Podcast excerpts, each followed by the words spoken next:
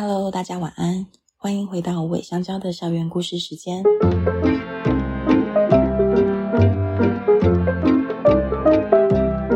我是辅导员姐姐小黑。身为辅导员，我会和无尾香蕉的在校生，也就是猫狗助教们，一起度过一段互相学习成长的时光。最近有客人来无尾香蕉时，因为知道我们与本东仓库的渊源，就问起了当时在本东仓库的猫咪，让我勾起了一些回忆。于是这集特别来纪念本东仓库的猫咪们，跟大家聊聊当时最爱在柜台偷零食的橘白猫香吉士的故事。今天会和大家说本东仓库与尾香蕉的关系。主角猫咪香吉士为什么会到本东仓库呢？它又是如何成为丁香鱼料理的代言人？以及今天这集 Podcast 说他们的故事，纪念他们的原因。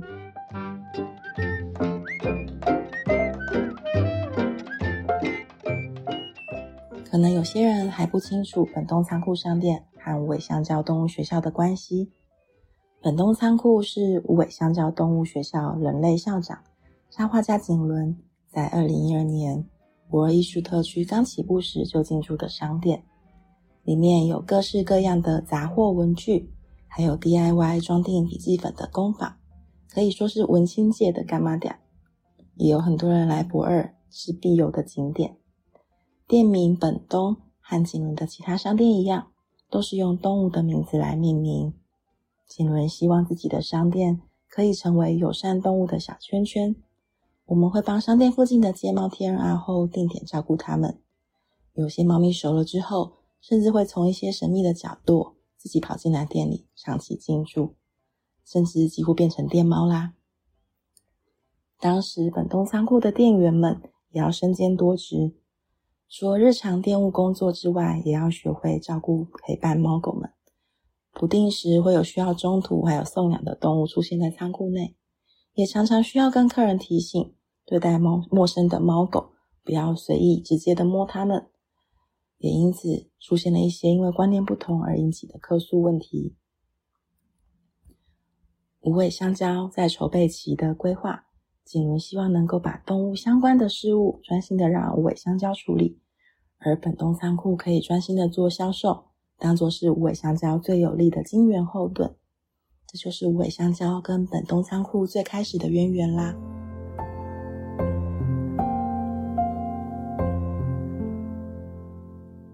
今天要跟大家介绍的，就是本东仓库大火前，在仓库里面的猫，也就是当时最被大家记得、长期住在一楼的柜台，总是懒懒的躺着的胖橘猫香吉士。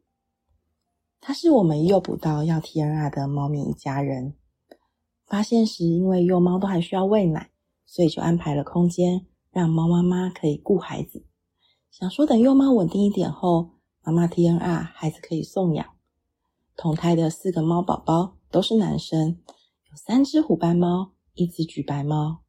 其中的橘白猫后来被我们命名叫做香吉士，它是个超级妈宝。印象很深刻的是。猫妈妈的体型其实很娇小，香吉士却是一只很爱吃的橘猫。它一直到身形快要跟妈妈一样大了，还在喝奶。猫妈妈的脾气也非常的好，让这个已经长了牙齿的熊孩子继续喝奶。原本说好的送养呢，就在帮他们做完绝育，大家都恢复的差不多，可以准备安排送养的时候，某天早上我们要放饭时发现。哎，怎么猫都不见了？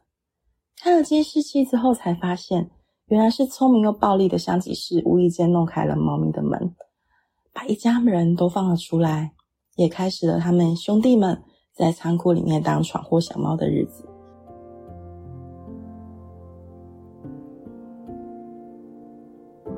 香吉士相较于其他的兄弟，个性是比较贪吃、慵懒跟亲人的，可能也是因为橘猫的天性。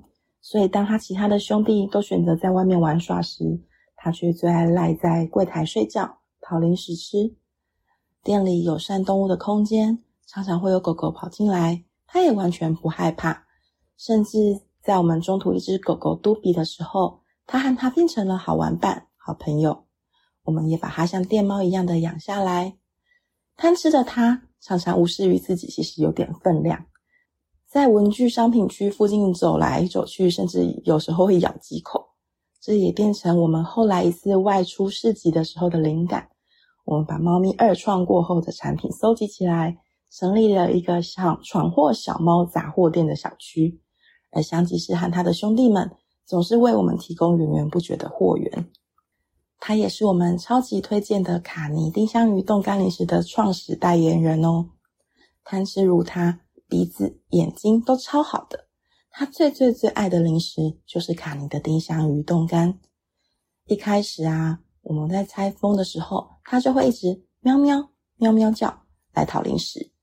后来他发现我们会把拆过的零食放在柜台的抽屉里，就会趁着我们不注意的时候，悄悄的把抽屉打开，把零食咬出来。后来我们只好把开封过的丁香鱼冻干都锁起来，避免它吃太多。没想到它进化了。某天早上，我们在商店的地上看到一包冻干的包装袋，心里想说：奇怪，难道是锁起来的也被打开了吗？走近一看，才发现，哎，不是诶，这不是我们开过的，那是商店现场挂着要销售的未拆封的全新的商品。当然，我们看到的时候已经被打开，一只鱼都不剩，只剩下包装袋了，不禁就让人赞叹：太厉害了！居然可以从那么多未拆封的零食中找到他指定的口味——丁香鱼冻干。后来我们换了好几次位置，甚至把现场销售的丁香鱼冻干都挂得高高的，想说这样你总是拿不到了吧？但是，一猫还有一猫高，想吃的欲望让香吉士很快的发挥猫咪各种攀爬的技能。于是某天，在众目睽睽下，我们就看到香吉士。他优越的弹跳力，还有瞄准目标的专注，居然又被他拿到了一包。从此以后，我们就决定要请他代言丁香鱼冻干啦。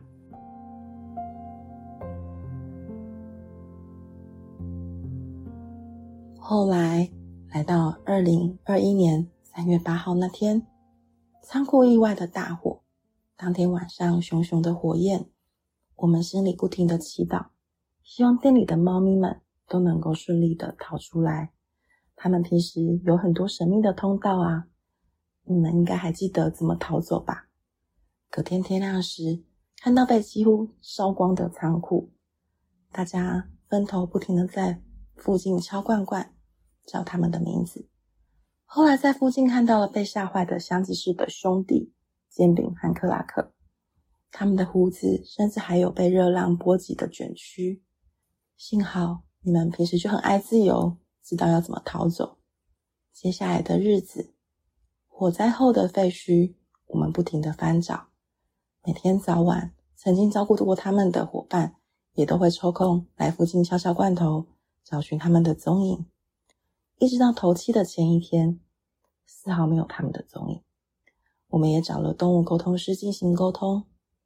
这次的意外让我们忽然被分离了，但。几个伙伴都有个共识，就是想好好的跟他们告别。于是我们相约在头七的晚上，大家各自带着他们喜欢的东西：香吉士最爱的小鱼干，一撇最爱的肉泥条，草妹最爱的某家便当的炸鸡腿，还有美香最爱的猫草。一群人带着餐垫到仓库旁边的公园，围着一圈小小的烛光。把他们最爱的东西都放在烛光里，一边聊着他们曾经发生过的有趣的事情，包含了上面提到香吉是如何厉害的突破层层困难，找到他最爱的小鱼干，还有一撇常常躲在二楼，趁机偷抓经过的人的脚。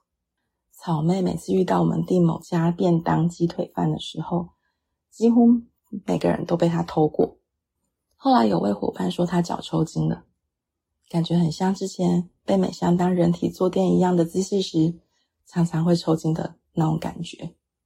我们笑中带泪的说：“应该是美香回来喽。”最后，我们带着猫罐罐，沿着仓库周围，一边敲罐头，一边最后的呼喊他们的名字。对我来说，这是一场大家对他们共同的纪念，即使心中有不舍与悲伤，但好神奇的是，那天我们想起的、一起分享的，都是他们在脑海中那些可爱的、好笑的画面。我们用美好的回忆在心里默默的跟他们告别了。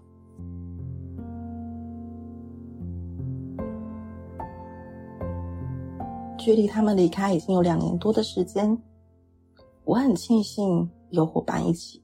在那时进行的那场告别的小仪式，我们一起共享悲伤的情感，仿佛在心中彼此扶持着。这是很多面对动物离世的人可能很需要的，但是却不一定可以经历的过程。无尾香蕉一直很关注在同伴动物家人临终还有离世的时候的陪伴与情绪抒发。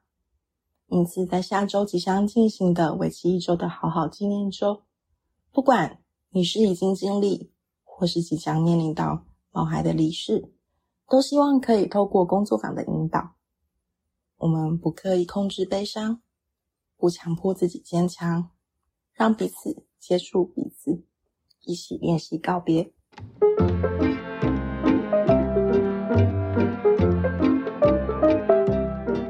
今天的故事到这边告一段落喽。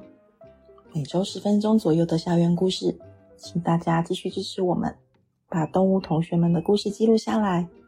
有任何建议，也欢迎留言告诉我们哦。怎么支持我们呢？